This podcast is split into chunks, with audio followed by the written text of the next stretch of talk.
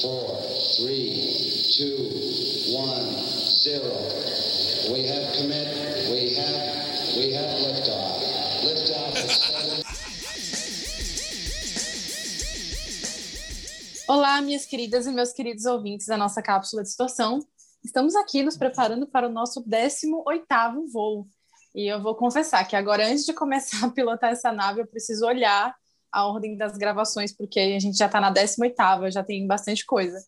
Mas vamos lá. Hoje a gente está aqui para falar daquelas bandas e daqueles artistas que a gente demorou para conhecer direito.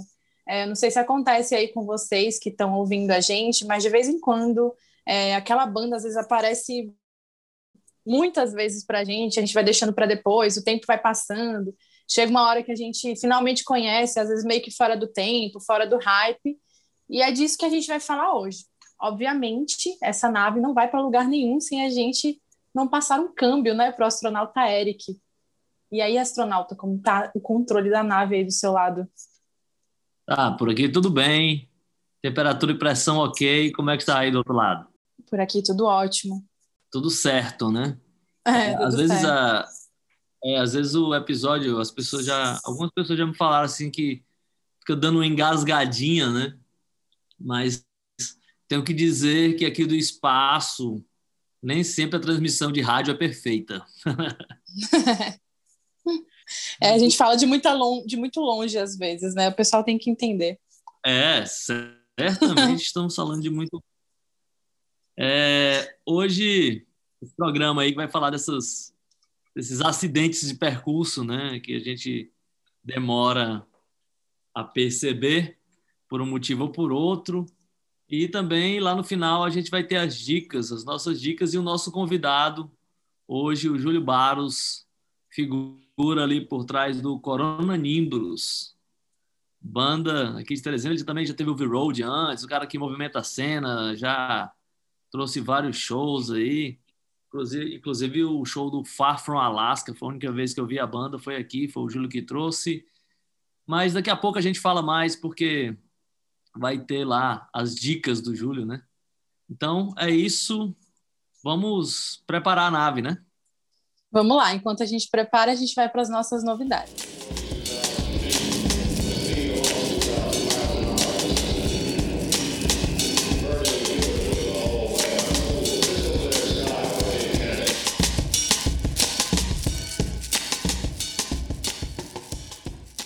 É, voltando aqui com as nossas novidades, hoje eu tenho uma novidade legal, assim, como a gente sempre diz, né? Tá meio ruim de novidade, mas de vez em quando eu leio algumas coisas bacanas que não são tão é, populares, catárticas, assim, mas que eu, que eu acho legal compartilhar.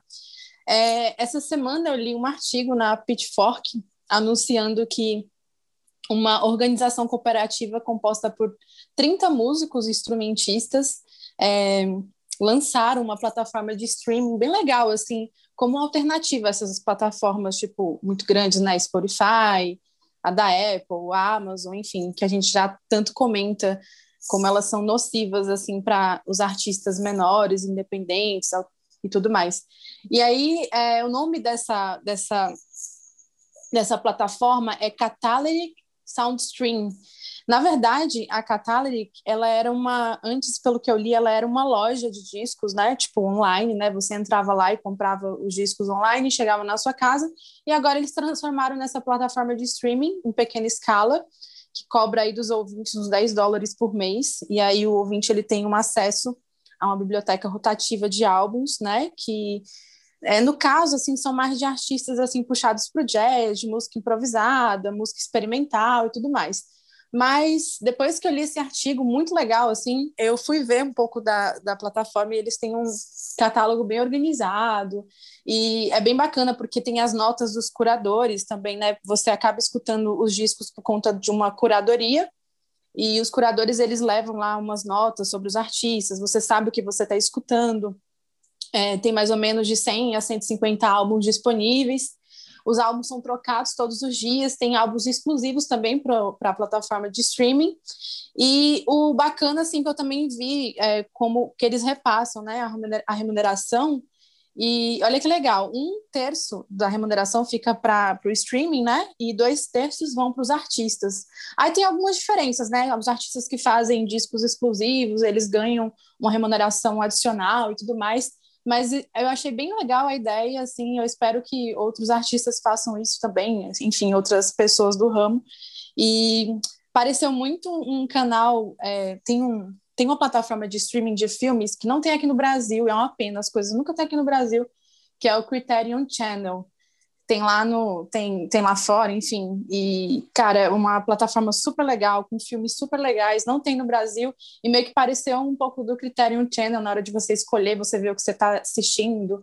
E aí tem aí a Catalytic Soundstream e esse artigo da Pitchfork é bem legal também, porque eles explicam direitinho como é que eles estão fazendo isso como é que eles pensam que, enfim, as pessoas possam tornar isso um outro modelo de negócio e tudo mais como alternativa ao mundo dos streams que a gente vive hoje em dia. Eu vou até deixar o link aqui no episódio para quem quiser ler. É um artigo meio longo, mas é bem legal.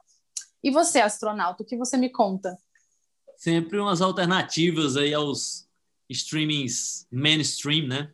Mas, assim, eu, eu, eu, eu gosto de ouvir essas notícias, eu tenho esperança, mas eu nunca acredito que, que vão substituir os grandes, assim, sobretudo por conta do repertório, né?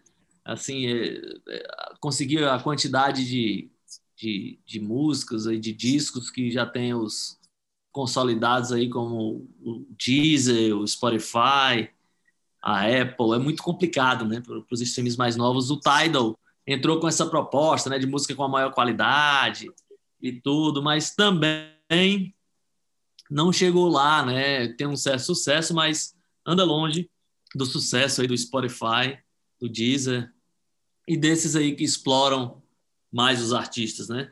É uma pena. É, a ideia, a ideia dos idealizadores não é nem realmente passar essas plataformas grandes, mas é só dar uma opção para os artistas mesmo, né?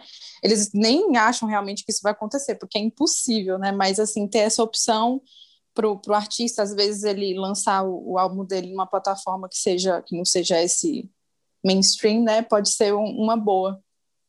É, a gente já falou aqui do, do SoundCloud, né? Que ia destinar a grana do assinante apenas para os artistas que ele, que ele ouve, né? Então, essa também é uma coisa interessante. Mas, assim, a, como está colocado lá o aplicativo do, do, do SoundCloud, não, não ajuda muito ainda, né? Você fica ainda meio perdido. Acho que a plataforma não é tão intuitiva quanto dos outros aplicativos. Mas é sempre uma boa notícia saber que existem mais opções né, para ouvir música. É, vamos para as minhas novidades. Né? Vou engatar aqui na história do, do Spotify, é que o, saiu uma notícia no New Musical Express. É, a Netflix está anunciando aí uma série, né, mas não é documental, é um, um drama, né, ou seja, uma, uma ficção baseada lá no livro Spotify Untold, né, que conta a história da ascensão desse serviço de streaming. Vai ser uma série com seis episódios e vai contar a trajetória aí da, da empresa desde a fundação em 2006. Mas, assim, tem tudo para ser aquela série chapa branca, né? Eles certamente não vão explorar ali o lado mais obscuro da, da plataforma.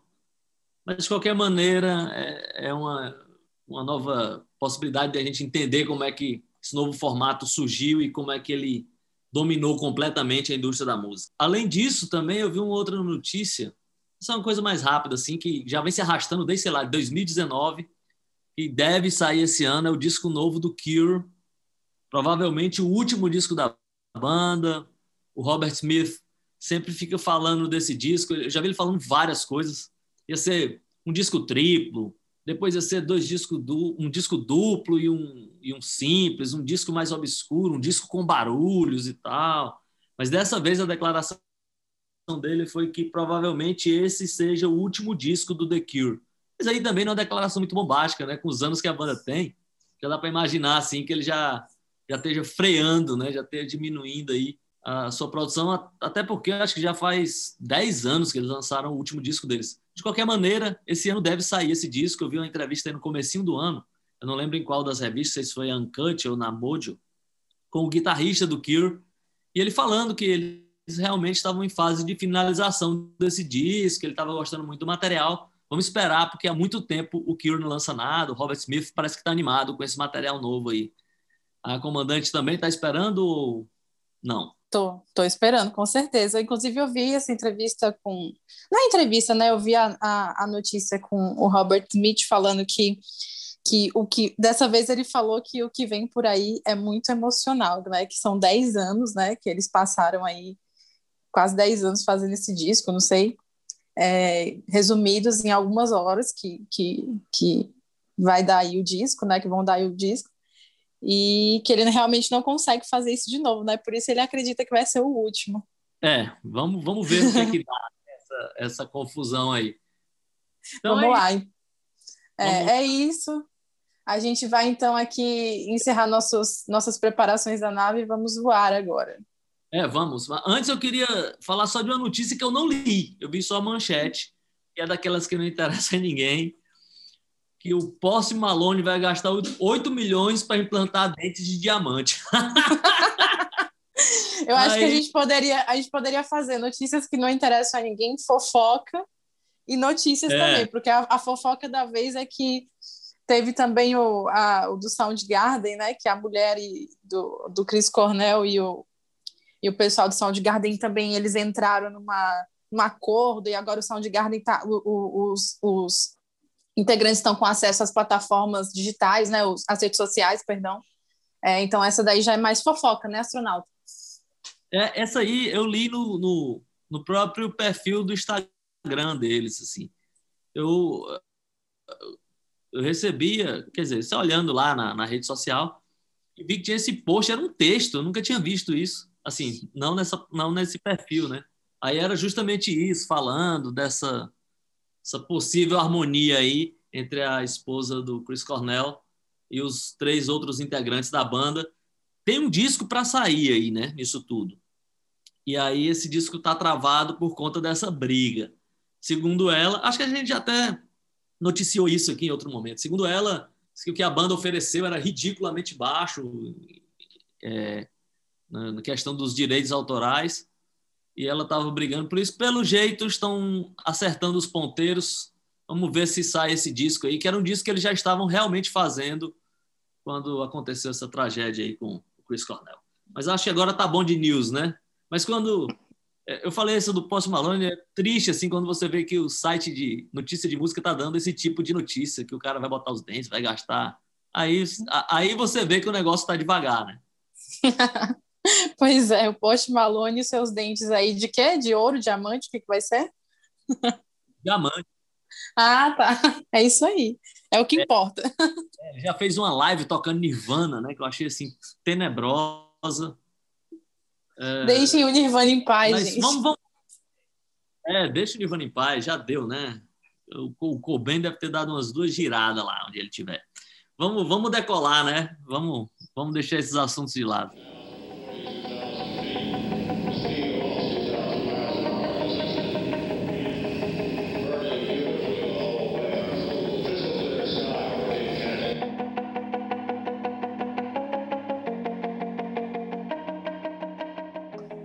Agora, ganhando altura de verdade, o nosso voo começa. Espero que ele não tenha tantos tropeços quanto, os, quanto o assunto que a gente vai tratar hoje aqui. São bandas que a gente demorou a dar atenção, né? Ou, a conhecer não é propriamente, né? Mas dar realmente atenção, porque são aquelas bandas que ficam circulando ali no universo da música, no universo de quem gosta de música. Você sempre viu ali na, na revista, os discos estavam perto, né? Por, por, por muitos motivos você não deu atenção a eles. É, comigo aconteceu, sei lá, dezenas de, de vezes assim, é, por vários motivos, né? Por às vezes só por desleixo, às vezes porque a, a banda é apresentada de uma maneira estranha, né? É, é na, quando eu estava descobrindo muita banda, eu dependia muito da, de, sei lá, das revistas, né? Da, das, das, matérias de jornal e tal. Então, às vezes era descrito ali de uma maneira estranha, ou você não conhecia a banda direito e viu uma entrevista ruim, ou que o cara estava sendo meio babaca na entrevista, então você já não tinha tanto interesse de conhecer a banda, ou porque é, sei lá, pessoas muito chatas ouviam aquela banda, então, ou, ou, alguns tipos de pessoas que você não admirava gostavam daquele tipo de som e aquilo já já te afastava desses artistas. Depois você descobre que os caras são muito legais, né? Que a música é muito boa e que você perdeu um baita tempo assim por por esse, por esses desencontros assim. Com a comandante aconteceu muito isso também? Não só aconteceu, como acontece até hoje, né, comigo. A minha vida é uma constante de é, descobrindo bandas que, enfim, que eu já deveria ter escutado antes. Isso acontece comigo assim toda semana. é, então, assim, eu eu estava pensando aqui de fazer uma retrospectiva, né? Eu escolhi bandas que eu conheci nos últimos 10 anos, vai. E realmente, bandas que conhecia, assim, por nome, eu conhecia de escutar uma música ou outra, e aí quando eu peguei para escutar realmente, né, falar, não, vou conhecer isso aqui, eu fiquei, caramba, como é que eu não conheci isso antes, né? Como é que eu não escutei isso antes? Então, mas isso ainda acontece toda vez, porque, pô, é, é assim, pelo menos eu, é, assim, na vida, né, não dá tempo de você escutar tudo que você quer. E às vezes você escuta, você quer escutar com mais atenção. Eu tenho ainda uma mania horrível de ficar um pouco obcecada pelas coisas que eu gosto mais e às vezes eu fico escutando muito aquela mesma coisa em vez de abrir um pouco espaço, né, para me aventurar em coisas é, que eu deveria ter escutado antes, aí tem todas essas questões, né? Então, por isso que ainda continua acontecendo, acho que vai continuar acontecendo, e essa é a vida, assim, vou continuar descobrindo bandas aí, ficar pensando, nossa, deveria ter escutado antes, deveria ter dado atenção antes. Hoje eu vou falar de algumas aqui, e eu escolhi algumas bem, assim, famosas, assim mesmo, que... Porque, assim, muita gente fala, ah, eu gosto dessa banda e tal, mas não escutou, às vezes, de direito, né? E eu fui bem sincera assim nas bandas que eu escolhi, porque é, eram bandas que eu conhecia antes, o pessoal falava muito para mim, eu ouvia bastante, só que eu não conhecia, assim, não sabia, tipo, não, não nunca, nunca tinha pegado assim, um disco inteiro para escutar, ou dois ou três discos, e aí quando eu escutei, eu falei, caramba, se tornou uma banda muito querida, né?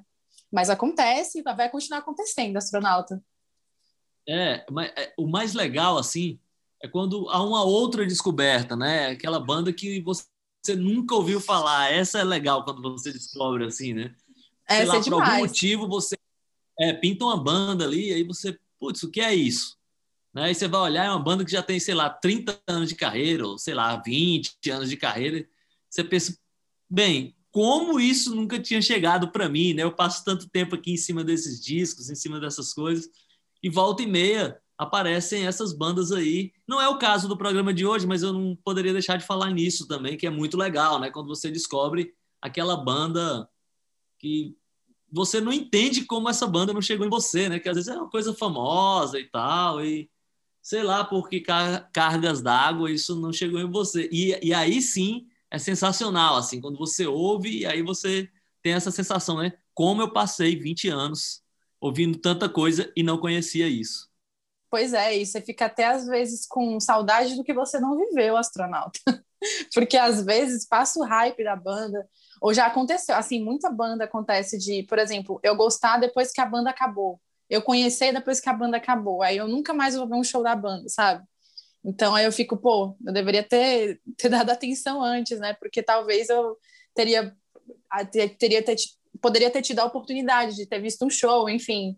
Mas é isso, né? E a gente trabalha com o que a gente tem. É, posso falar a primeira aqui que eu escolhi?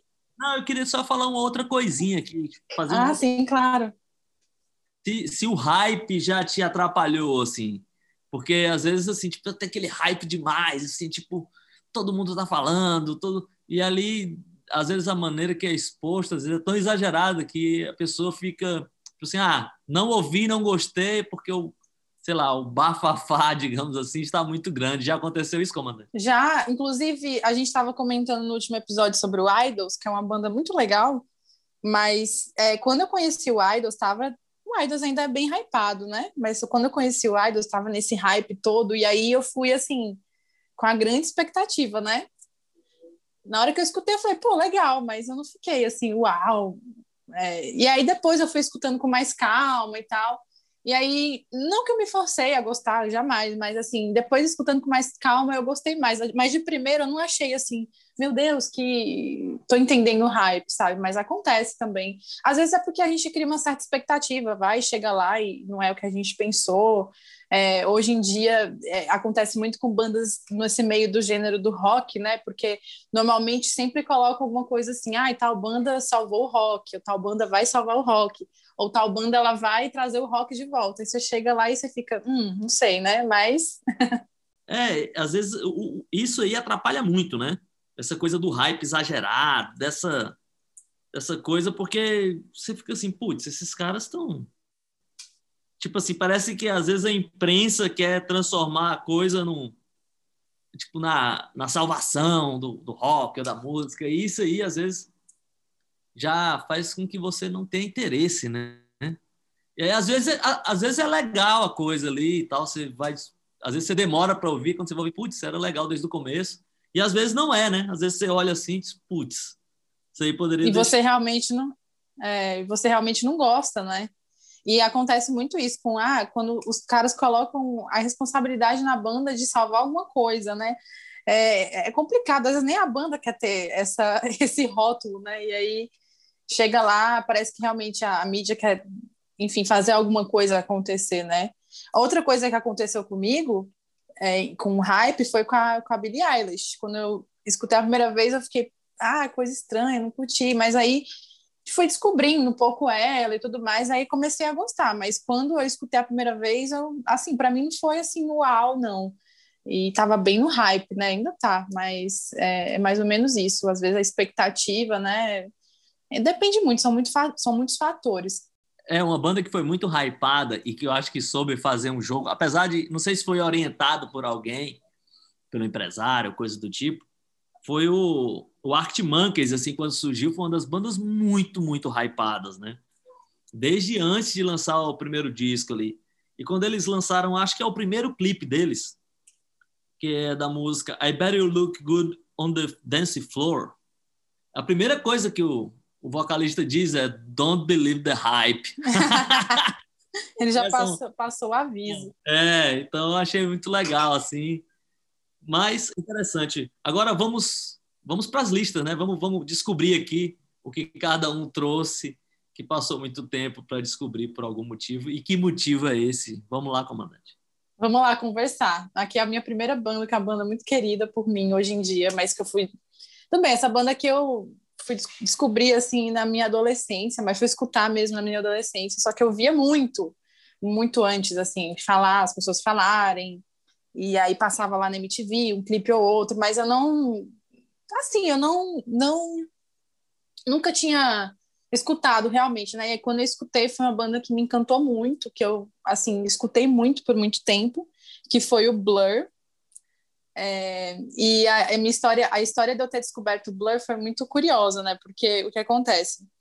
É, naquela época, né, eu era adolescente, então eu assistia lá MTV, e de vez em quando aparecia, né, alguns clipes do Blur, aparecia o o Girls and Boys, o Song 2, né? Esses mais, esses mais famosos, o Coffee and TV, que é bem legal o clipe.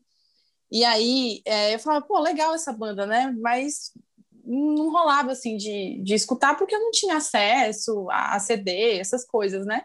E também tinha internet já, né, para baixar, só que não sei o que acontecia, eu só ficava vendo lá os clipes até um dia que eu estava vendo um programa da MTV e aí voltaram sempre naquela discussão boba, né? Ah, você prefere Blur ou Oasis?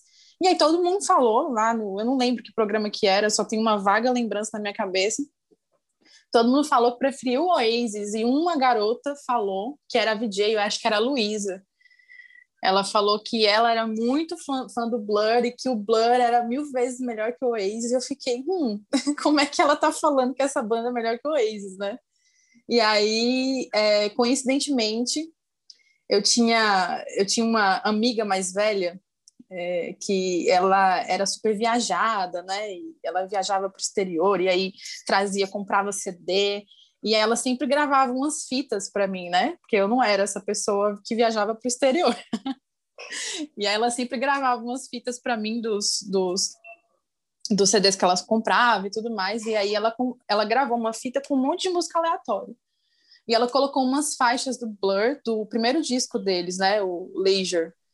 E aí eu adorei, né? E aí eu acho que isso coincidiu com o fato de eu ter visto a Luísa falando que preferiu o Blur, e aí eu comecei a baixar os discos do Blur e comecei a gostar loucamente do Blur.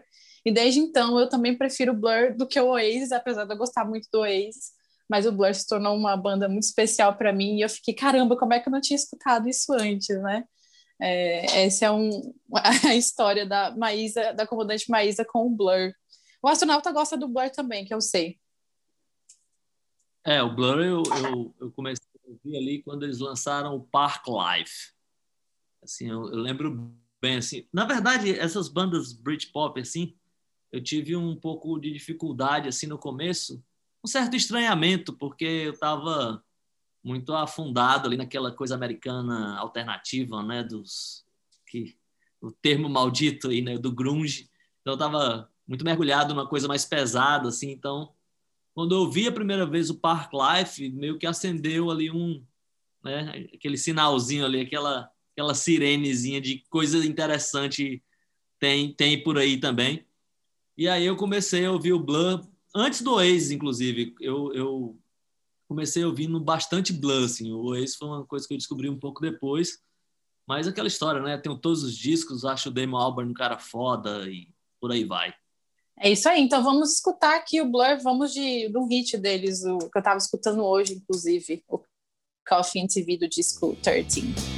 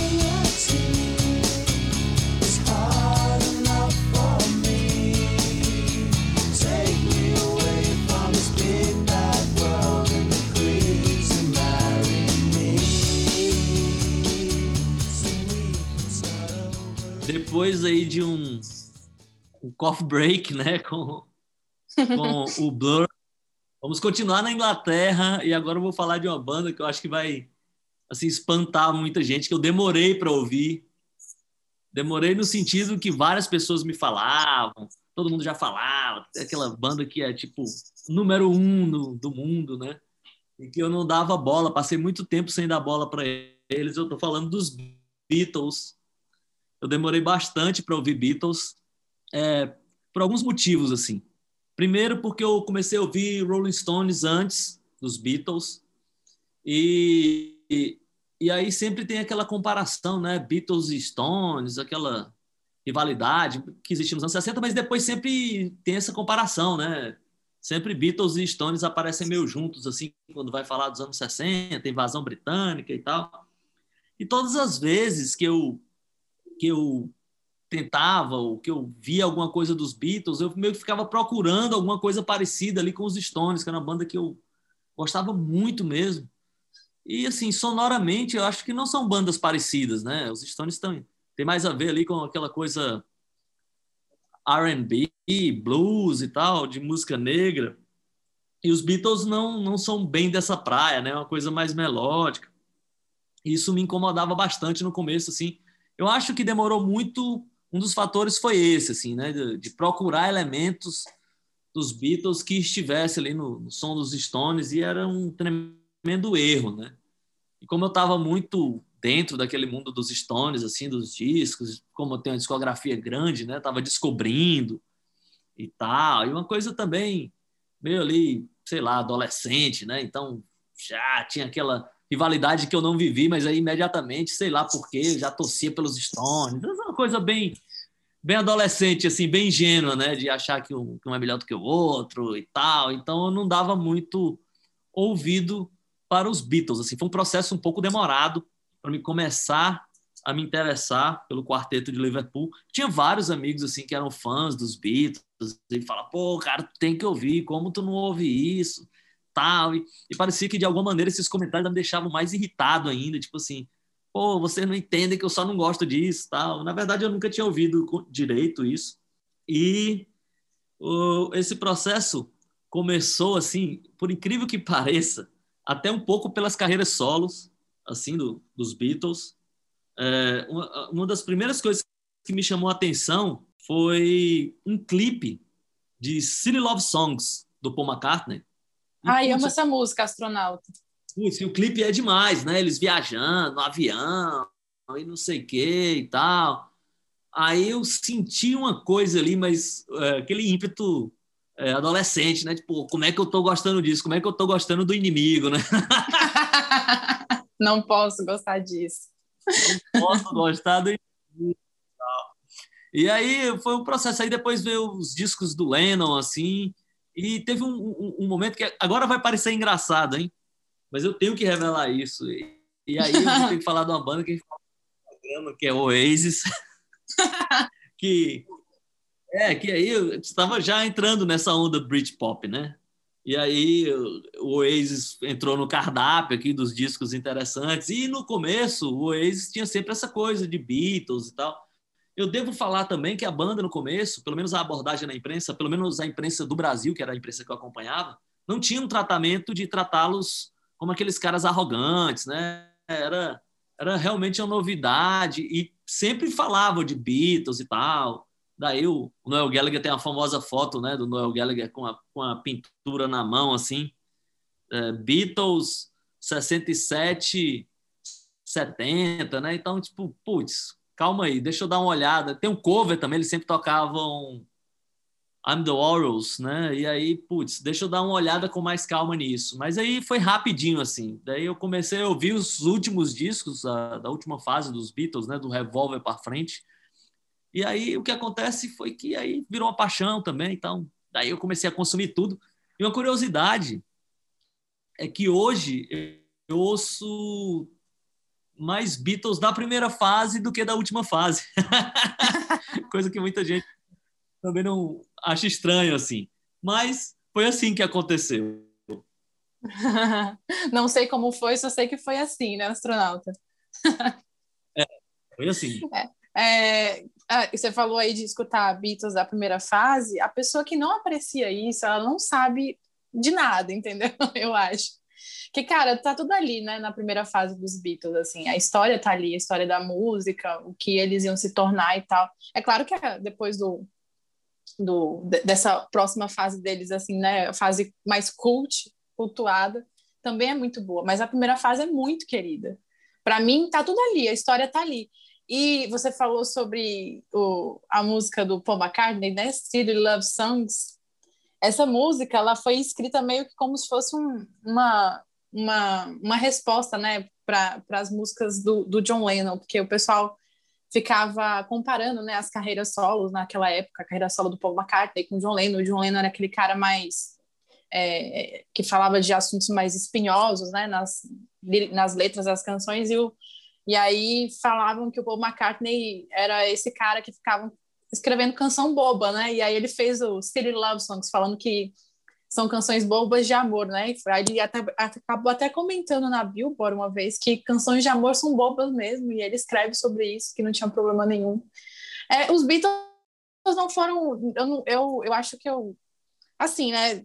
pelo menos comigo, eu sempre gostei, desde que eu me entendo por gente, sempre escutei, desde que eu me entendo, entendo por gente.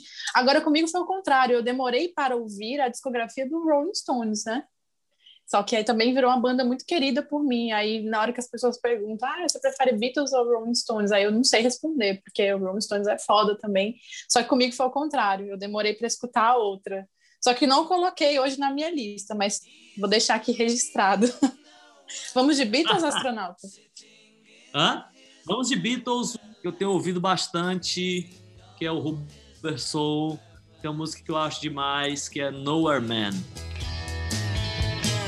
doesn't have a point of view, knows not where he's going to, isn't he?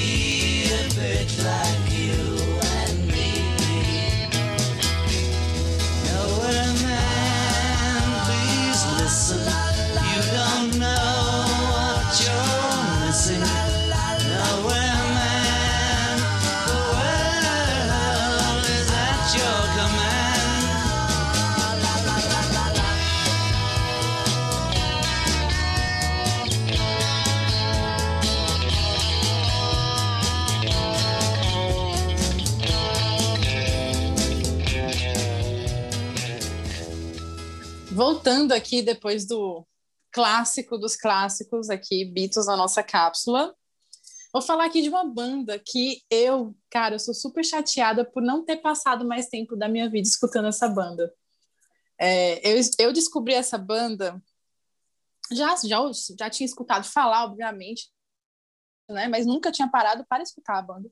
Escutar, assim, mais de... Enfim, conhecia uma ou duas músicas, assim, era um conhecimento bem raso mesmo. E aí, uma vez, fui numa festa de um amigo meu e ele é louco por essa banda.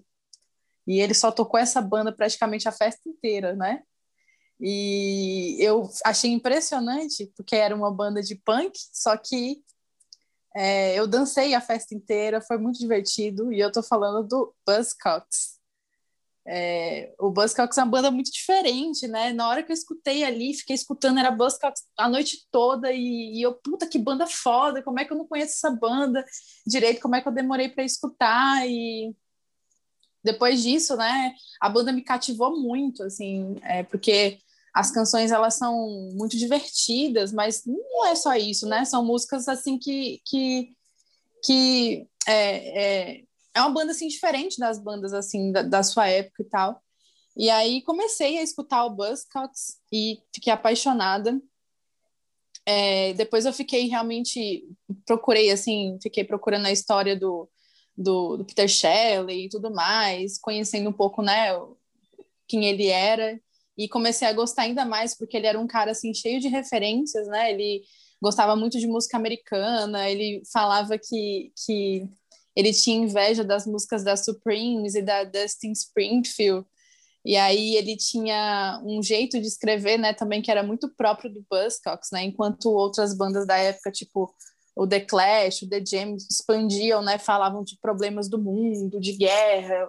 O próprio The Clash, né, que é uma banda é, muito icônica, né, do deste momento, é uma banda assim que se preocupava assim, falava de guerra, de política, e o Buzzcocks só falava de de coisas da vida, né? Tipo, é, sei lá, besteiras, né? Besteiras, o que é tipo o Paul McCartney com o City Love Songs, né? Falava sobre, enfim, é, se apaixonar ou dançar, alguma coisa assim, né? E aí é, escutei o primeiro disco, o Another Music in a Different Kitchen, e amei. Inclusive, é, é um dos discos assim que eu mais gosto assim na vida. Depois escutei o segundo, Love Bites, né? E eu achei um som muito cru, assim, é, uma coisa assim, às vezes é, é, ao mesmo tempo era muito crua, mas era meio pop, assim, sabe? Era uma coisa assim que era chiclete, que grudava. E aí depois é, escutei os singles Gone Steady, né? E aí é, que tem ali os singles da banda naquela época de a partir de 78, né? E acho aquela compilação fantástica, né? Que me perdoem as pessoas que não gostam de compilações, mas o single Go Steady é tipo maravilhoso. Eu super queria um, um CD desses na minha na minha casa. É, e eles não sei, né? Eles tinham uma coisa diferente, uma linguagem diferente. Eles eram diferentes assim liricamente, musicalmente. Naquela noite lá, eu me apaixonei pelo Buzzcocks. Desde então, não parei de escutar e não faz muito tempo isso. Faz mais ou menos uns seis anos, assim, cinco anos, eu acho. Faz pouco tempo que eu fui conhecer o Buzzcocks. Astronauta, você gosta de Buzzcocks? Gosto muito. Buzzcocks. é, não, essa banda é demais, assim, né? Gosto bastante. Um senso melódico, né? Uma banda despojada, assim. E é da, da, daquela, daquela geração punk, assim, uma das que eu acho mais, mais interessantes, assim. Né? Do, do punk inglês, sobretudo, é uma das que eu gosto mais. Eu gosto muito da sonoridade, gosto muito das músicas e gosto muito desse disco que a astronauta falou aí, que é uma, uma coleção de singles, né? Meio que para apresentar eles ali para a América, pelo que eu entendi, é mais ou menos isso. Mas É é, isso, demais, é- assim. Eu me lembro o primeiro disco numa loja de discos, assim, o cara me mostrou, cara, ouve isso aqui que tu vai curtir pra caralho. E ele tava certo. Daí foi ouvindo e já consumindo Buzzcocks como uma das bandas muito legais daquela cena. Pois é, esse primeiro, o primeiro disco, ou desculpa, o Singles Go Steady, ele foi lançado primeiro nos Estados Unidos, né? E só depois no Reino Unido, acho que três, três anos depois, acho que ele foi lançado nos Estados Unidos em 79 para apresentar a banda lá, e depois no Reino Unido em 81, eu acho que é quando a banda já estava lá se separando e tudo mais. E o, tem uma entrevista do, do, Peter, do Peter Shelley, acho que para New Music, New Music Express, falando sobre que ele queria né, fazer uma música que fosse resistir ao tempo e tudo mais. Eu tenho muito essa sensação, né? Quando eu escuto o Buzzcocks. Tem algumas bandas. Pr- Pronto, pronto, o próprio Sex Pistols, que é de uma de alguns anos, um ano antes né, do Buzzcocks, que lança um disco e meio que já enterra um pouco o que, que era aquele punk. Algumas coisas são muito datadas, assim, e você escuta o Buzzcocks, é uma coisa, assim, muito especial, tem uma linguagem, assim, muito legal, enfim, a banda do coração, e vamos escutar aqui agora. Escolhi uma música aqui que tá no Singles Go Steady, mas é uma música do primeiro disco, é, do Another Music in a Different Kitchen, de 78. O nome da música é I Don't Mind. Reality's a dream, a game in which I seem to never find out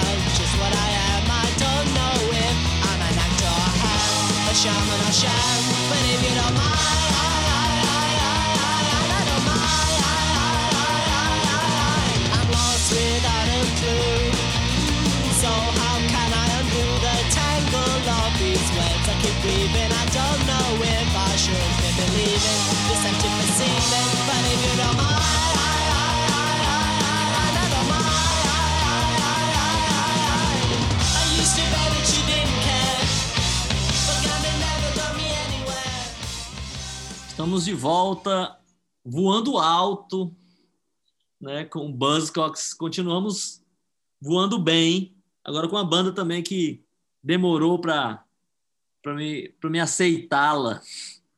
Eu estou falando do R.E.M. É, é incrível, assim. Essa, quando eu comecei a ouvir, eu pensei, putz, essa eu passei, essa eu perdi tempo, hein? Tava na minha cara. De todas as maneiras, mil pessoas me indicaram. E, aí eu, cara, é muito impressionante como eu passei muito tempo ignorando essa banda. E lembro que o jogo começou a virar pro lado do R.E.M. no Rock in Rio de 2001. É fácil de entender. é, Quer dizer, é- eu vou explicar agora o motivo pelo qual eu não, eu não dava nenhuma chance para o R.E.M.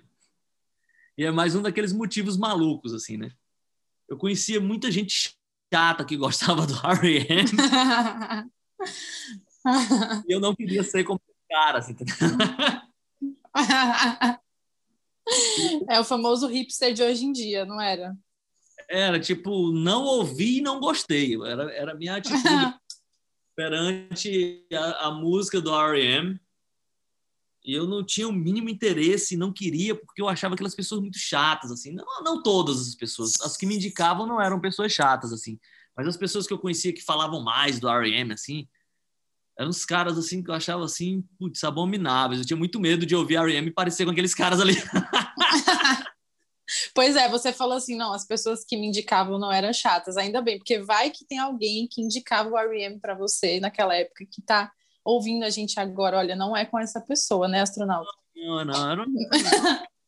São chatas até hoje, assim. E aí, eu acho que se eu encontrar com elas hoje na rua, eu ainda não falo bem do R.E.M.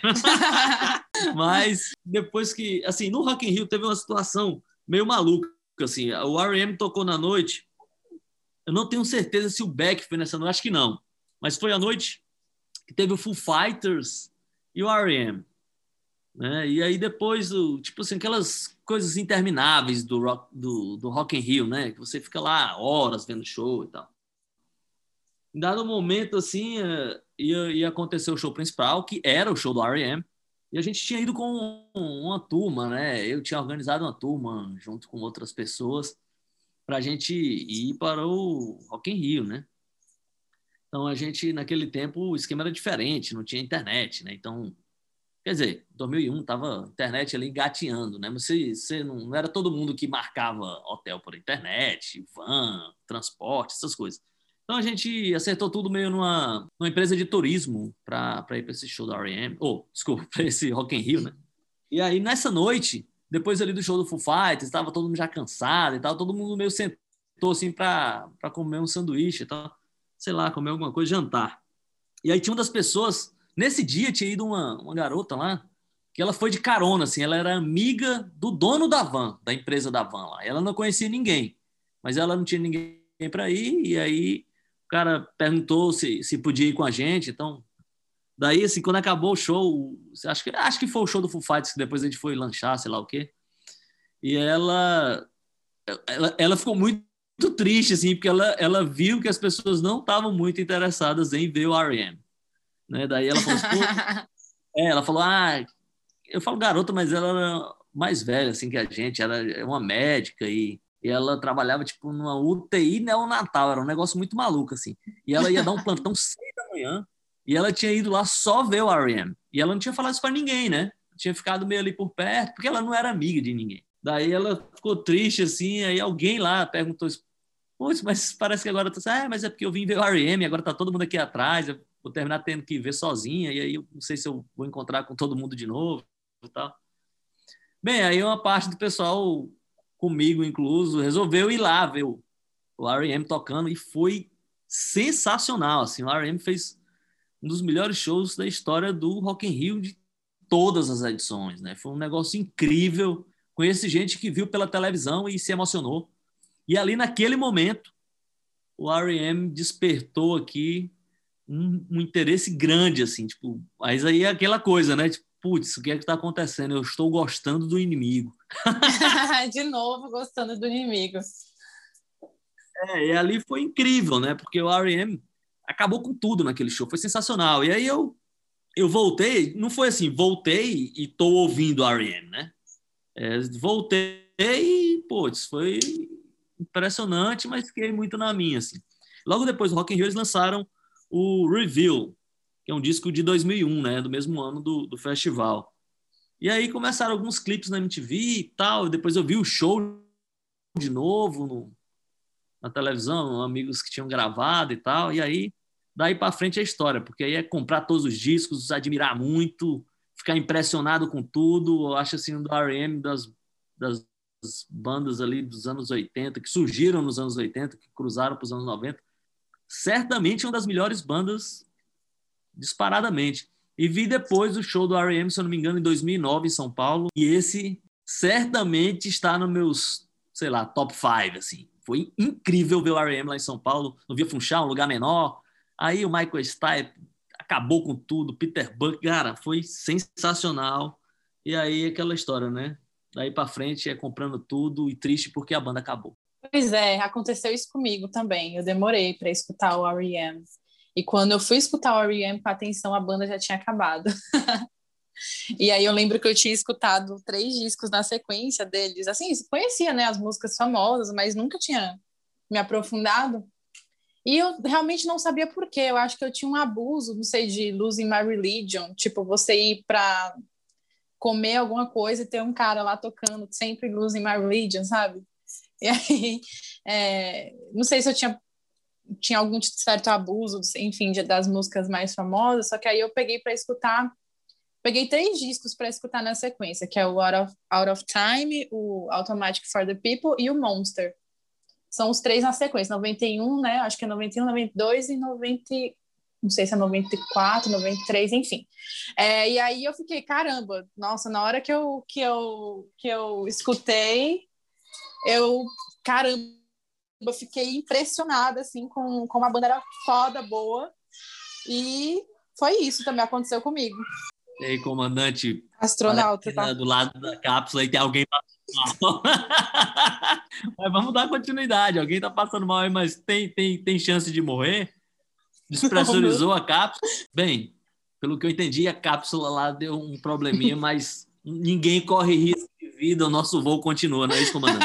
continua. Acontece. Né? espaço, muita coisa pode acontecer. Diga o pessoal que passou por aquele Apolo 13, né? Pois é, pois é, o espaço é um lugar muito louco, pessoal. A galera que escuta a gente sabe, né? Que é que a gente vai aqui para o lugar aqui, muitas vezes, lugares é, inabitáveis. É. O, o, o Monster é de 94, não de 93, mas é um baita disco também. Mas eu vou escolher aqui um disco, uma música de um disco do R.E.M., que é um disco assim que ninguém fala tanto, mas eu, sei lá, peguei meio esse disco como um, disco de cabeceira, que é o New Adventures in Hi-Fi. Eu adoro esse disco. E vou escolher aqui uma música chamada The Wake Up Bomb, que eu acho muito legal. E vamos seguir voo com o pessoal do R.E.M. take a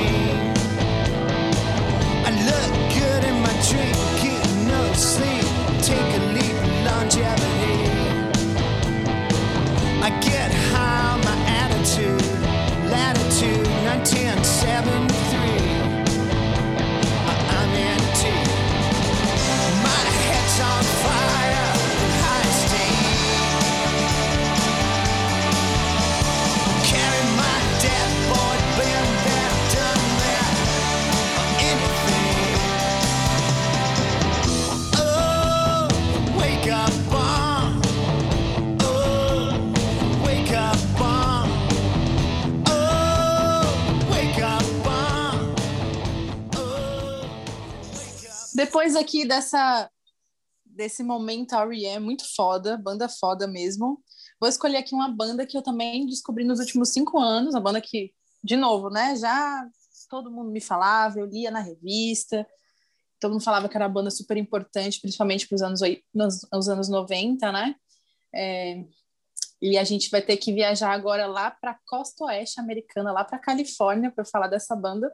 Uma banda muito, muito cultuada, é, considerada por, enfim, muita gente, é, sei lá, a melhor banda de rock dos anos 90, ou uma banda que definiu um padrão de rock noventista, né? Ou também o que o pessoal fala que, que definiu que ia vir ser o, é, o indie, né? Enfim, seja lá o que isso quer dizer. e aí eu tô falando do Pavement, que eu demorei, assim, para escutar. Eu sempre li, assim, caramba, o Pavement é sensacional, o Pavement é, é uma banda muito importante. E aí eu conheci, eu acho que uma música, que era uma música mais famosa deles, a Cut Your Hair, né? Que meio que ficou como, como um, um... E ela estourou, né? Quando ela foi lançada, acho que foi em 94 que ela estourou. E apesar, né, de, do Pavement ter conquistado, assim, uma, uma fama, né? Eles nunca conseguiram, né, gravar é, uma grande gravadora, essas coisas, né? Eles ficaram realmente mais ali no, no na parada, assim, mais alternativa, mesmo que eles não quisessem, né? Eles não gostavam muito dessa, desse rótulo. E aí, cara, eu descobri o Pavement porque eu assisti um documentário antes de escutar a banda direito. Eu assisti um documentário no YouTube chamado Pavement Slow Century, do esse documentário do Lance Banks, né, que é um cara super famoso, ele dirigiu vários vídeos é, para várias bandas, né, tanto clipe como, enfim, é, mini documentários também. E aí assisti esse documentário, sabia, né, quem era é, o que era a banda, mas nunca tinha escutado, assisti esse documentário e fiquei encantada, apaixonada com um documentário assim super feito de um jeito bem é, é, até meio rústico, né? É um documentário que tem algum ali um, um, uns, uns takes de shows e tem também umas entrevistas. É, o, o Lance Banks pega alguns momentos ali dos caras e o Lance Banks também, acho que numa entrevista ele fala que o Pavement tinha uma coisa muito deles assim é, quando eles tocavam ao vivo, né, que eles faziam arranjos diferentes para as músicas e tudo mais. E aí é, fiquei apaixonada pela banda depois que eu assisti esse documentário, porque aí eu escutei a discografia, né, os cinco, os cinco primeiros, os cinco discos do Pavement.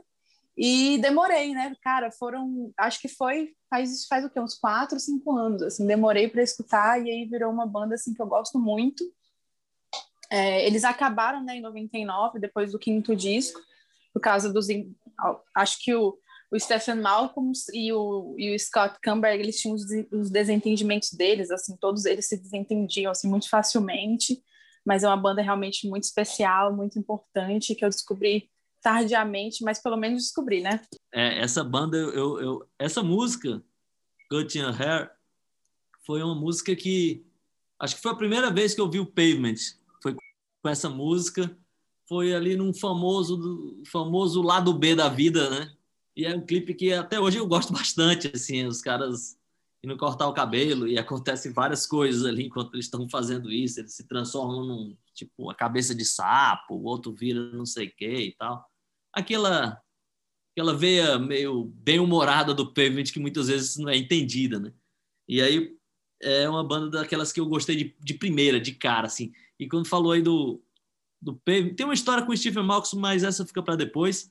Tem uma, eu lembro muito bem quando eu li a matéria que o Pavement fez o show de despedida né, quando eles encerraram as atividades pela primeira vez. E eu lembro que foi na revista Biz, assim, o cara descrevendo que o Stephen Malcolm fez o show todo com uma algema no, no pedestal do microfone, assim, e ele estava entendendo o tempo todo ele ia estar tá livre.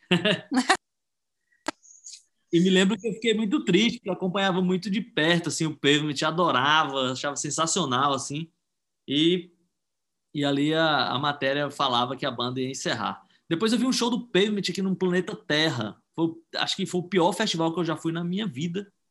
Caraca, Não, e... o, o, todos os planetas. É, esse show foi a única vez que eles vieram para o Brasil, né, astronauta?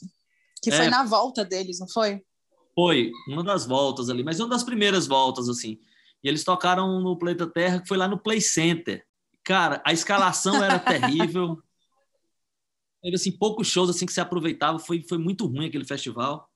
É, e aí o show do Pavement foi assim broxante, achei, putz, estava muito esperando o Pavement, mas achei muito sem graça o show. Também foi muito mal escalado, eles tocaram antes do Smashing Pumpkins. E aí tem aquela famosa treta, né? O Billy Corgan odeia os caras do Pavement e vice-versa, eles viviam trocando farpas ali. Daí o show do Smashing Pumpkins também foi um show muito ruim, assim, o Billy Corgan estava numa fase tipo meio metaleiro, também voltando. Então, tava tudo errado ali. Cara, foi, foi uma experiência ruim, apesar de eu gostar muito da banda. É, eu, cara, eu adoro a banda, né? Agora, eu não sei, eu não conheço ninguém que foi nesse show, ainda bem que você está dando esse relato, porque eu não sabia que tinha sido ruim, assim. E tem uma coisa engraçada também sobre os shows, né? Que o, é contado nesse, nesse documentário do o, Slow Century que os caras do Pavement eles falam que toda vez que eles entravam no palco é, a galera que estava lá para assistir eles assim ficava um pouco nervosa porque eles tinham medo de acontecer alguma merda muito grande e os caras não conseguirem terminar o show porque era sempre um caos o show do Pavement né?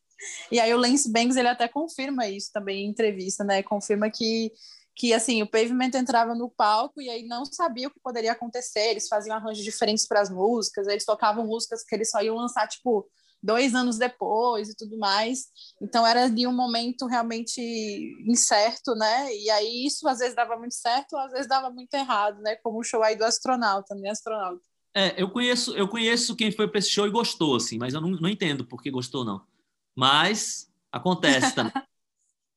Eu achei bem, bem chato, assim, foi bem frustrante, porque é uma banda que eu ouvia muito, assim, hoje até ouço um pouco menos, mas não deixei de gostar, aquelas coisas, né? Compra as edições especiais. Sou muito fã do Pavement, acho a banda sensacional, assim, das bandas mais legais ali da cenário alternativo americano, anos 90. Nós vamos ouvir o que, comandante? Vamos ouvir uma música que eu gosto bastante, a Trigger Cut, Wounded Kind, do, do primeiro álbum do Slanted and Enchanted, do disco de 92.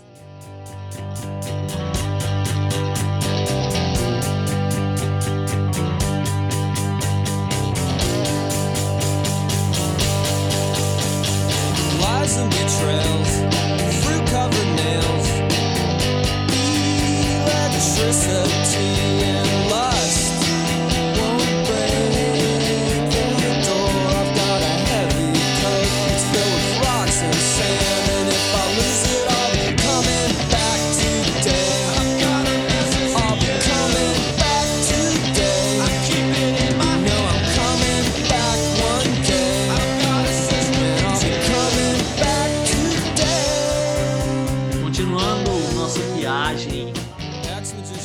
descobertas atrasadas. Eu vou agora viajar pelo terreno insólito do Brasil.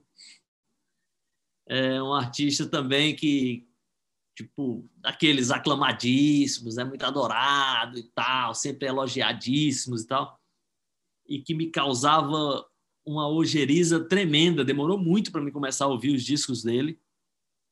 É, por vários motivos, aí eu tenho que explicar, vou tentar ser rápido, assim, explicar vários motivos. É, eu estou falando do Caetano Veloso, demorou bastante para me ouvir, Caetano Veloso. Na verdade, é, é, eu ouvia basicamente rock brasileiro, né? O rock feito em língua portuguesa. Eu não dava a mínima bola para MPB assim. A minha, minha introdução na MPB foi pelo Jorge Ben, levado ali pelo pelo Mundo Livre S.A., né, que o Fred 04 sempre falava, ah, o Taba de Esmeralda e tal, não sei o quê. Daí eu comecei a ouvir Jorge Ben, daí eu fui meio descobrindo essa essa coisa MPBística, né, brasileira, esses sons mais brasileiros, samba e tudo isso. Mas eu tinha uma verdadeira ojeriza a essa MPB clássica ali, né, Gil, Caetano, Gal Costa, essa coisa eu achava abominável. É, tem, tem, tem duas razões para isso. A primeira razão é porque ali era tipo um jovem roqueiro, né? e... jovem roqueiro é foda, hein, astronauta? Roqueirinho. É, um jovem do é, um jovem do rock, assim, MPB era uma coisa, né, muito de velho, muito de abominável. E realmente, realmente tinha uns velhos abomináveis, assim, que era uma galera que, pseudo-intelectual, né, que entendia de música, literatura e cinema, e que gostava de MPB. E que aquelas bandas ali, sei lá, grunge ou bandas alternativas, era coisa ridícula. Essas músicas americanas não dizem nada e tal. Então, isso, tipo assim, esses caras eu certamente não queria ser como eles, assim, ainda mais, imagina, só com, sei lá, 13 anos, 14 anos. Então, queria ser tudo, menos esses caras. É, eu preferia morrer cinco vezes do que ser qualquer um daqueles caras. Até hoje, mas naquele tempo, muito mais. E aí, aqueles caras eram os caras que ouviam MPB, né? E eles eram engajados politicamente. E aquilo tudo era uma chatice para minha cabeça, assim. Então, e o Caetano parece que ele era a, a sintetização daquilo tudo, né? Daquele, a personificação, melhor dizendo, daquilo tudo. Assim, o Caetano era o deus deles, assim. Então, demorou bastante. E também, é, eu era leitor da, da Bis ali, né? E da Folha de São Paulo, quando dava, aquela coisa toda. Então, tinha aquela geração ali, né, do, do Forastieri, Bacinski, aqueles caras detonavam essa geração da MPB, sobretudo o que eles se tornaram naquela época. Então, o Caetano Veloso, ele sintetizava aquilo tudo. Tanto que foi desses grandes da MPB, foi o último que eu comecei a ouvir. Porque começou ali, como eu já falei, né, Jorge Ben, eu fui descobrindo as coisas de samba e tal. Depois o Desses aí, acho que o Gilberto Gil foi o primeiro que eu comecei a ouvir, Gal Costa, aquela coisa tropicalista ali, tinha também os Mutantes, muito, né, Mutantes e tal. Em algum momento eu abri ali os olhos ou os ouvidos o Caetano Veloso, sobretudo a primeira fase do Caetano, eu acho que eu gosto de verdade ali até 74 só, depois eu não, não é muito a minha não, mas o primeiro disco hoje em dia eu adoro, os primeiros discos eu adoro assim, né? Como figura pública, eu não sei se me interessa tanto, mas musicalmente ali, os primeiros discos ali até 74, 75, eu acho que são muito interessantes. Depois também eu acho que se perdeu, né? Aquela coisa, é, tipo, em vez de lançar tendência, eles começaram a seguir as tendências, né? Então, para parecer moderno, para parecer jovem e tal. Mas o certo é que terminou me encantando, ele escreve muito bem, né? Não dá para dizer que a poesia não é sensacional e tal, e que a sonoridade dos primeiros discos também não seja encantadora. Então, o Caetano Veloso foi um desses aí. É, eu acho que esse é aquele famoso caso que a gente conversou no começo do episódio de o, o fandom, os fãs estragam, né? Você já pega o abuso antes de escutar o cara, porque o cara tem uns fãs muito chatos, né? Porque o Caetano Veloso tem uns fãs bem chatos até hoje, né? A galera que acha que, que, que, né, que, que tem esse supra-sumo da música brasileira e ignora todo o resto, né? É, e principalmente assim, acho que naquela época, né, que a gente comenta tanto, né, astronauta, né, neste, nesta cápsula sobre como as pessoas, a crítica, né? A crítica, as pessoas em geral endeusavam nessa né, geração do Caetano, do Gil, que eu também gosto muito, e aí ignorava outras coisas, né? Então a gente quando a gente está meio do outro lado, né, a gente fica, ah, pô, não quer dar atenção e às vezes acaba dando essa atenção tarde, né? Eu, eu não demorei para escutar Caetano porque eu tenho em casa a senhora minha mãe, tive em casa a senhora minha mãe, né, que escutava muito Caetano Veloso, ela especialista em Caetano Veloso, sabia de tudo, comprava disco, CD e tal. E aí cresci escutando bastante. Gosto, assim, tem uma coisa ou outra que eu não curto ali, né? Mas é, curto bastante. E... Mas tem isso, né? Os fãs, não vou dizer que, que eles são legais, não, porque tem fã que é realmente bem chato. Mas vamos aí, vamos escutar o Caetano. O que, que você vai escolher, astronauta? Vamos, vamos sim, mas antes eu queria só falar que, tipo, existia também uma regra básica na adolescência do astronauta. É tipo assim, se serve para meus pais, não serve para mim. Pois é, leitor da Bis, né? Eu, é, é, aqui, então, é... era já uma coisa tinha, de tinha, velho. Tinha, né? é, tinha, tinha, tinha os, os, críticos que adoravam e tinha a minha turma particular de críticos detonava, né? Não, porque ele também vivia uma fase difícil, né? Leãozinho não dá para aguentar, né? É possível. então, Leãozinho era Olha... de tudo que eu, que eu, que eu gostava quando eu tinha 14 anos, 15 anos de idade. Então, tipo, aquilo ali me traumatizava, entendeu? Você ia para um lugar e tocava ali. Eu queria quebrar a garrafa de coca e comer os caços. Você ia para um lugar e tocava Você é linda, imagina. Mais que demais, né? Então, era, não pois é, deveria. É, deveria. Para o jovem roqueiro, o astronauta Eric não deveria ser muito legal, não. Não, era muito barra pesada. drogas muito alto, assim, para para um jovem. É isso aí, então vamos escutar aí uma, uma fase aí do, do que o astronauta curte, né, astronauta? Vamos ouvir aqui um do primeiro disco, que talvez seja o disco dele que eu goste mais, uma música que é curtinha, assim, mas que fez minha cabeça quando eu ouvi a primeira vez, e é super bacana. Essa gente se engana, então finge que não vê que eu nasci pra ser o super bacana. Eu nasci pra ser o super bacana, super bacana, super bacana, super bacana, super homem, super flit, super vink, super este, super bacana. Estilhaço sobre Copacabana, o mundo em Copacabana, tudo em Copacabana, Copacabana. O mundo explode longe, muito longe. O sol responde, o tempo esconde, o vento espalha e as migalhas caem todas sobre Copacabana. Me engana, esconde o super amendoim, o espinafre, o biotônico. O comando do avião supersônico do parque eletrônico. Voltando aqui depois dessa viagem ao Brasil em Memórias do Astronauta aí, com as músicas de Caetano Veloso, umas muito boas, outras não tão boas assim, né, Astronauta? É, vou escolher aqui uma banda também. Músicas para traumatizar. pois é. Vou escolher agora uma banda e já voltar para Inglaterra, que eu tenho muita Inglaterra aqui na minha lista, mas uma banda que eu também é, fui escutar tardiamente, e hoje em dia é uma banda que eu gosto muito, que é o Gang of Four. E eu, uma banda assim que eu fico pensando, né? Por que, que eu fui escutar tão tarde, né? Peguei lá. O Gang Four foi aquela banda que, que o que eu abria para ler, aí tava lá, Gang Four é foda. E os caras que eu curtia ler também falava, pô, uma das bandas preferidas da, que eu, da minha vida. Ou o Entertainment é um dos discos da minha vida, é um dos discos que eu mais gosto. E aí ficou aquilo, né, sempre sendo apresentado para mim, eu deixando de lado, até que eu fui escutar o Entertainment, o disco de 79, e fiquei, assim, vidrada, sabe? É um disco, assim, que te puxa, assim, pro disco.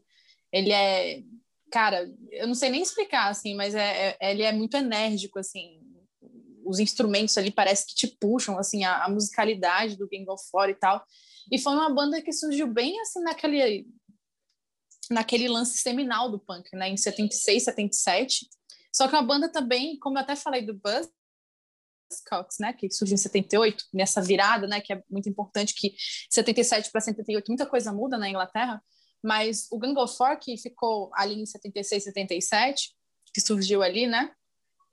Eles, é, eles são diferentes também. E aí, o Entertainment, que é um disco de 79, eles já estão começando a flertar com uma sonoridade um pouco mais. Parece assim. Não tanto, né? Ainda é uma. São os discos daquela formação mais classuda, né? Depois no Songs of the Freak fica uma coisa mais new wave, né? Mas ali naqueles primeiros discos eu acho que já dava para perceber que era uma banda diferente, com uma musicalidade diferente.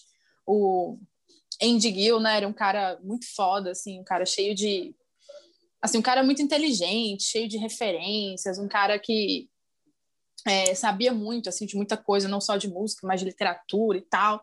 E aí, o Gang of Four é uma banda também que, pô, inspirou não só bandas, assim, tipo...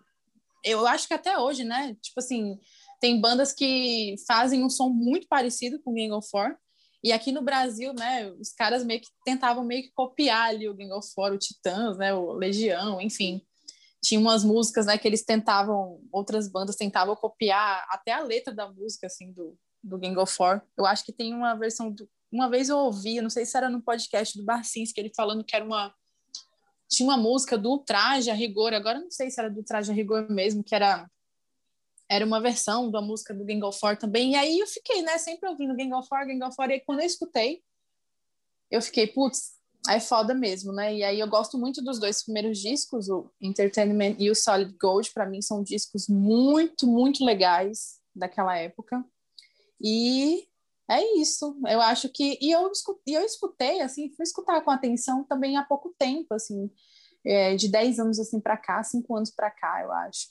Mas aí uma banda bem legal, uma banda assim muito especial, muito importante também. E o Andy Gill morreu cedo, né? Ele morreu com 64 anos, a banda estava tocando, fazendo os turnê.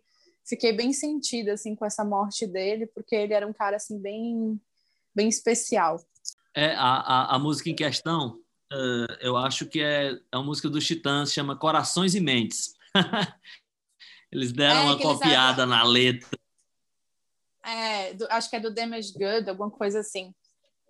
É, eles deram uma copiada geral ali. É, Mas o... acho que tem, tem uma do Traje a Rigor também, se eu, não me, se eu não me engano. Agora eu não vou lembrar qual que é. é. E tem outra de outra banda também, não sei se é Hood, enfim, mas eu não vou também lembrar agora. Mas que tentavam copiar. E falando só rapidinho sobre essas coisas que, de copiar, né? É, tem uma história que alguém mostrou alguma coisa. Um, um... O Andy Gill, eu acho que ele já produziu um, um disco do, do Red Hot Chili Peppers e tal. E aí depois alguém foi mostrar para alguma pessoa da banda, não sei se foi ele mesmo, um outro disco do Red Hot Chili Peppers e ele ficou pensando, porra, esse disco aí é essa música aí é igual o Gang of Four, né? Então os caras continuavam a copiar o Gang of Four. É, mesmo assim, depois dos anos 70, dos anos 80, continuaram a, a, a usar o Gang of Four como uma grande fonte de inspiração, mas é uma grande banda. É uma banda muito influente, né? Influenciou ali aquela geração também que surgiu ali junto com os Strokes, ou um pouco depois de, do, dos Strokes, assim, era uma geração que tinha muita as bases ali fincadas no som do Gang of Four. Eu gosto muito também dos, dos primeiros discos ali, dos dois primeiros discos do Gang of Four, são os discos que fazem mais minha cabeça, assim. É, então, mas as bandas dos anos 80 tinham essa coisa de copiar muito, né? Porque era uma, era uma coisa também de, de abertura do Brasil, né? O Brasil não, era, era, era um lugar que era com as fronteiras fechadas, aquela coisa do regime militar. Então, os caras traziam os discos de fora ali e tal.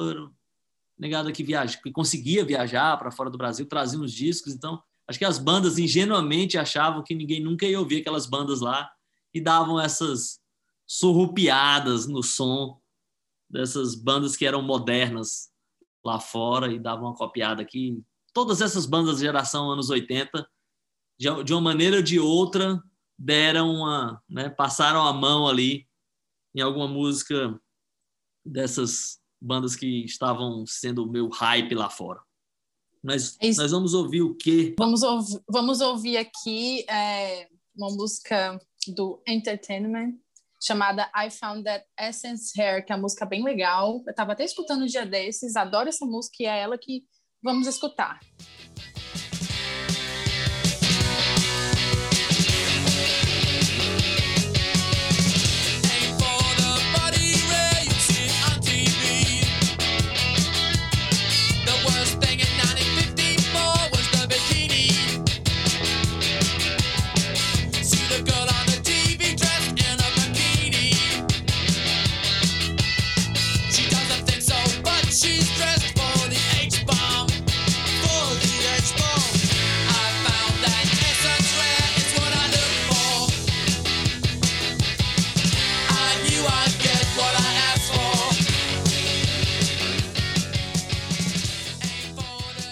Vamos agora para a última parte da nossa viagem, a última banda aqui das que eu escolhi, que eu demorei muito para ouvir.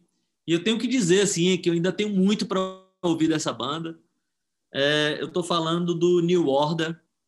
É, é uma banda que é, me atrapalhou. Cara, é o seguinte: para quem.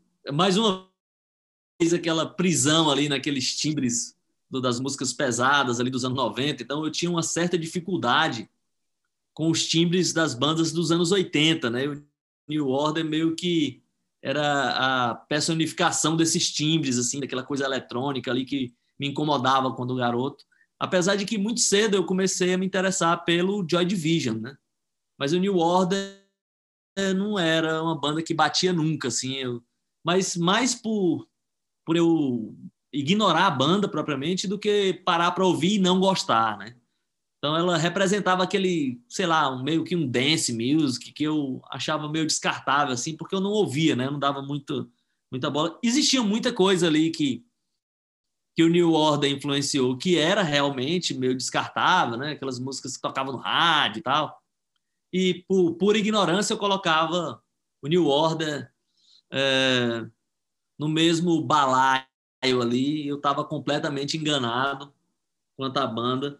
E, e aí também eu fui descobrindo muita coisa, né, e tal, e, o New Order ficava ali naquela aquela zona de, tipo, um dia talvez, né, e há pouquíssimo tempo atrás, ou alguns poucos anos atrás, eu comecei a dar ouvidos para o New Order, e foi uma coisa, assim, muito legal, porque eu descobri que é uma banda demais, assim, ótimos discos. Eu, eu preciso conhecer mais discos, eu tenho que dizer isso. Assim. Óbvio que os hits eu conheço, aquelas mais famosas e tal. Um disco ou outro ali, né? o Power, Corruption and Lies eu, eu conheço. Alguma coisa desse tipo.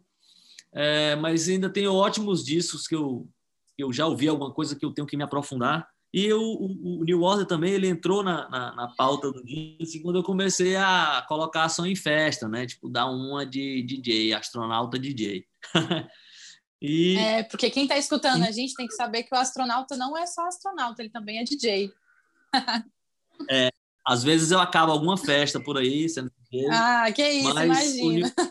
Aquelas bandas que, tipo, se você bota no set, tem uma galera nova que olha assim, tipo assim, putz, esse cara tá botando um som de mil anos atrás, né? Mas quem saca um pouco mais, se diverte bastante, porque as músicas realmente pegam na pista, né? Tem uns remixes ali, tem umas, umas versões estendidas que são muito legais.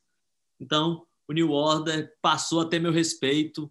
E eu, como eu falo, assim, aquele timbre era uma das coisas que me incomodava ali. Tinha algumas outras bandas que tinham isso também, mas que não me incomodavam tanto. Mas o New Order, eu sei lá por quê, eu colocava eles ali num balaio de bandas descartáveis e eu estava completamente enganado. É, astronauta, eu fico feliz que você tenha, tenha, tenha se aberto para o New Order, que é uma banda muito querida, assim, eu acho. Ah, eu, eu, se eu fosse fazer uma lista aí, é uma das bandas assim da minha vida, né? Que eu também acho que desde que eu me conheço por gente eu gosto. É, desde adolescente, assim, ficava super louca atrás dos, dos discos, né? E tem um disco que eu gosto muito, assim, que eu escuto mais hoje em dia, que é o Brotherhood. É um disco muito bonito, tem umas músicas ali. Não é tudo que é bom, né? Mas tem uma música ou outra ali que você, putz, é uma pérola, assim, sabe, da, da banda. Então, fico feliz aí que o, que o astronauta tenha se acostumado um pouco com esses timbres estranhos. é, demorou, mas aconteceu. não sabe como aconteceu, só sabe que foi assim, né? Então vamos escutar aí. Ah, vou com um clássico, né? Porque é um clássico que eu boto ali no momento de salvar a pista, eu tô falando de Blue Monday. E é isso que, às vezes, quando a pista tá meio sem graça, eu boto para dar uma animada. Vamos lá, de Blue Monday, uma das melhores introduções musicais de todos os tempos.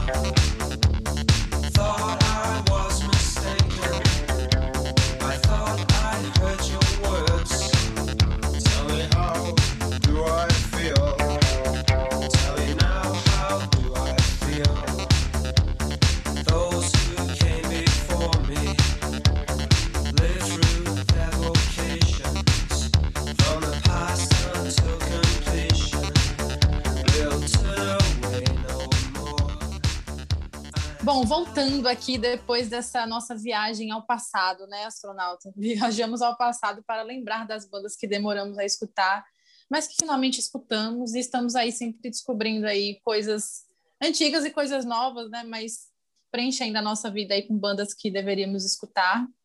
É, agora vamos aqui para as nossas dicas.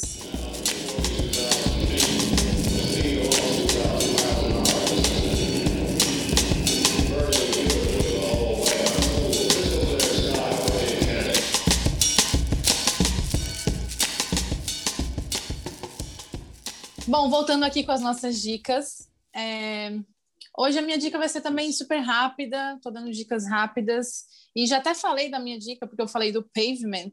E já que eu comentei sobre esse documentário que eu assisti, e aí com isso fiquei com vontade de descobrir, enfim, a banda, eu vou indicar esse documentário chamado Slow Century. Esse documentário é muito legal, assim. Agora, assim, para quem vai enfim, assistir, não espere que seja um documentário super produzido e tudo mais, é, porque não é, mas é um documentário muito legal que mostra ali bastidores da banda, tem algumas entrevistas, alguns momentos de, dos shows, né, alguns momentos com os próprios integrantes, porque o Pavement era uma banda também que os integrantes, cada um era muito peculiar, assim, cada um tinha uma personalidade muito específica, né, e no documentário muito legal. No ano passado, ele estava sendo exibido no Noise Pop, né, num, enfim, no festival de, de documentários. E eu vi é, essa semana, quando eu fui pensar né, na, no que eu ia falar na, na, nossa viagem de hoje, eu vi que ele está no YouTube. Então, assim, quem quiser entrar no YouTube, coloca lá Slow Center Pavement, que ele está disponível lá, dá para você ver tipo na íntegra, pegar aí um, sei lá, uma, uma hora e meia do seu dia, é, coisa rápida, para descobrir uma banda fantástica, muito importante, um documentário muito legal dirigido pelo Lance Banks, que é também um cara aí que dirigiu muita coisa de muita gente, de muita banda. Tem outros co-diretores também e tudo mais, que são bem importantes. Mas fica aí, essa é a minha dica de hoje. E quem não escuta, hum, também não, não conheceu o Pavement, aproveita e conhece a banda também, só tem cinco discos. É uma banda muito legal. Então, vou ficar com essas diquinhas. E você, astronauta?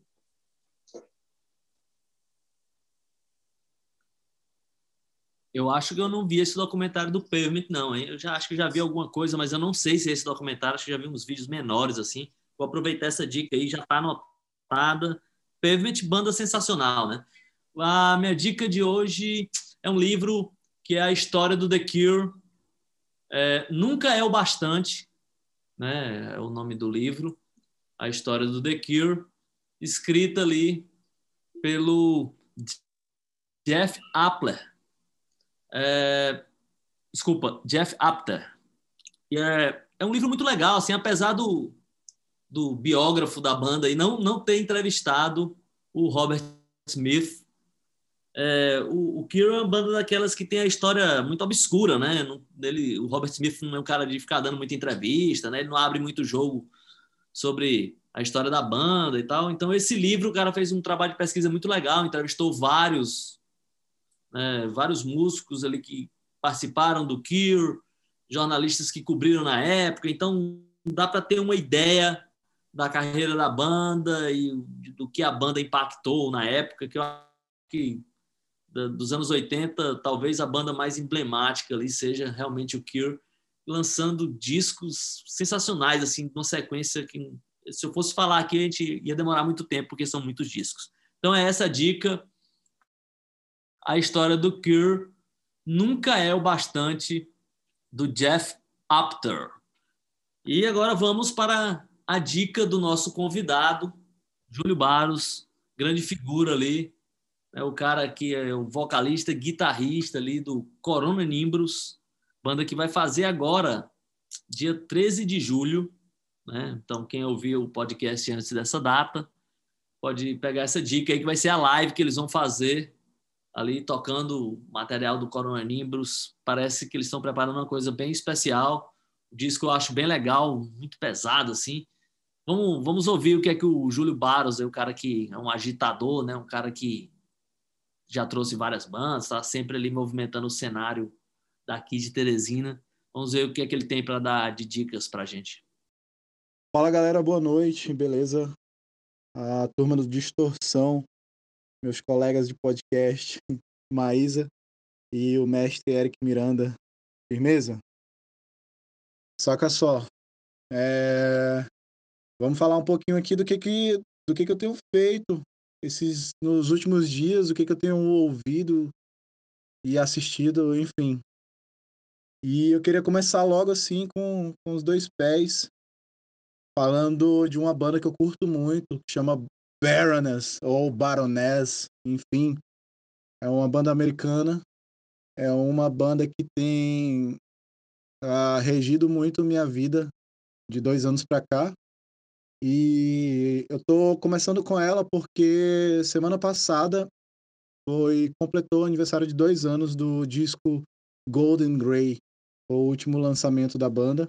Eles estão prestes a lançar um disco novo, então já fica de cara essa recomendação aí do Baroness, o disco Golden Grey. Eu tenho ele em vinil, é sensacional. Uh, o John Blaze, vocalista, é um, é um artista completaço e eu acho ele infelizmente subestimado.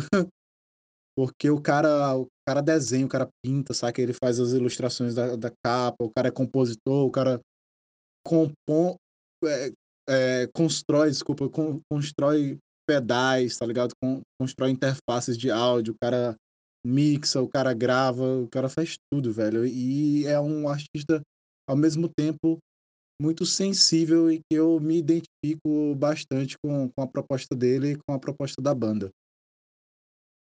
Uh, tenho ouvido muito metal recentemente, uh, ainda passeando aí pelo stoner rock ou sludge metal, que é um, são vertentes do metal que eu tenho ouvido bastante. Tem o Mastodon, ou Mastodon, ou Mastodon mesmo, uh, que eu curto muito, tem, eu não paro de ouvir. São é, uma banda fodaça, então fica aí. Eu não consigo nem citar assim é, um disco ou uma faixa do, do Mastodon, porque, enfim, curto muito a obra toda. E aí, logo em seguida, veio o Gojira também. E Bandaça lançou um disco novo agora, vale muito a pena conferir. Tá entre. Galera já tá falando aí que provavelmente é um dos melhores discos de metal do ano, do mundo. E muito foda. Confiram aí Gojira, o disco novo do Gojira. Tem, um, tem, tem uma galera que tá, inclusive, ah, fazendo chacota do Gojira, porque meio que finalmente os caras é, atingiram o mainstream, digamos assim, tá? Os caras estão aparecendo muito com esse disco novo, estão ah, enfim, estão tão em revista, estão em, em, podcasts, tem muita entrevista dos caras. Enfim, a banda meio que não que não fosse uma banda grande, né? Já é uma banda grande o Gojira, mas eu acho que com esse disco eles alcançaram deram mais um grande passo e alcançaram outro patamar. E tem uma galera que, que parece que não curte quando, quando a banda estoura desse jeito, tá? E eu acho o contrário.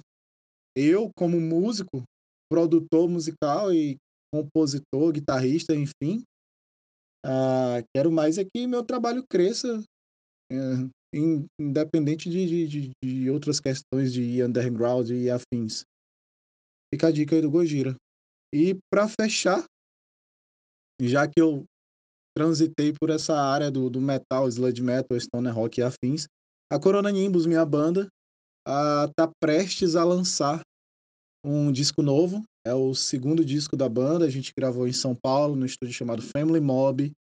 É, esse disco vai contar com parceria de muita gente. Tem o Jean Dolabella tocando bateria, foi baterista do Sepultura, é baterista do Eagle Kill Talent atualmente. Victor Rocha, vocalista do Black Drawing Shocks. Tem o Félix Robato, que é um guitarrista fantástico de Belém do Pará, tem a Emily Barreto, do Far From Alaska. Tem. Enfim. Tem alguns nomes a serem confirmados também. Então, vem disco novo aí da Corona Nimbus. Chama Obsidian Dome. Acho que deve estar tá saindo no segundo semestre. Até lá, a gente vai fazer uma live no Dia Mundial do Rock. a propósito, dia 13 de julho tem live da Corona Nimbus, é meio que um encerramento de ciclo ali do disco anterior. A gente vai tocar o disco todo na íntegra. Estão todos convidados. Dia 13 de julho, Dia Mundial do Rock, tem live da Corona Nimbus. E acho que é isso. Acho que é isso. Uh... Sei lá, cara. Eu... Que é... Eu quero outra coisa, cara. É. Godzilla vs King Kong é foda. É um passatempo legal. Eu curto. Foda-se. Valeu, galera. Abraço. Tamo junto. Valeu, Eric. Valeu, valeu Maísa. Distorção Podcast. É nós. É isso aí, Júlio. Júlio, gente boa demais. Conheci esses dias no Não Se Podcast, meu amigo de Twitter, inclusive. Obrigada por participar do nosso podcast, Júlio. Ótimas dicas. E, pessoal, se liguem aí, então, na live do, da, do Corona Nimbus, né? No, é, astronauta. Quando é que vai ser mesmo? Dia 13. Dia? Dia 13 de julho. Do dia do rock. Oh, é, pois é, então se liguem aí. Outra dica aí que a gente já deixa para o pessoal prestigiar aí quem movimenta esta cena do rock and roll é, em Teresina, né, astronauta? Agora vamos vamos encerrando o nosso voo. É, vamos, vamos encerrando e dizendo que nós participamos, né? Tem, tá lá no canal deles, lá no YouTube, o Não Se Podcast, né? Uma entrevista minha e da Maísa falando um monte de, de asneiras. falando só amenidade, só. Então é isso. Próxima semana tem mais outra viagem lunática, talvez. Até. Peixe vendido, câmbio desligo.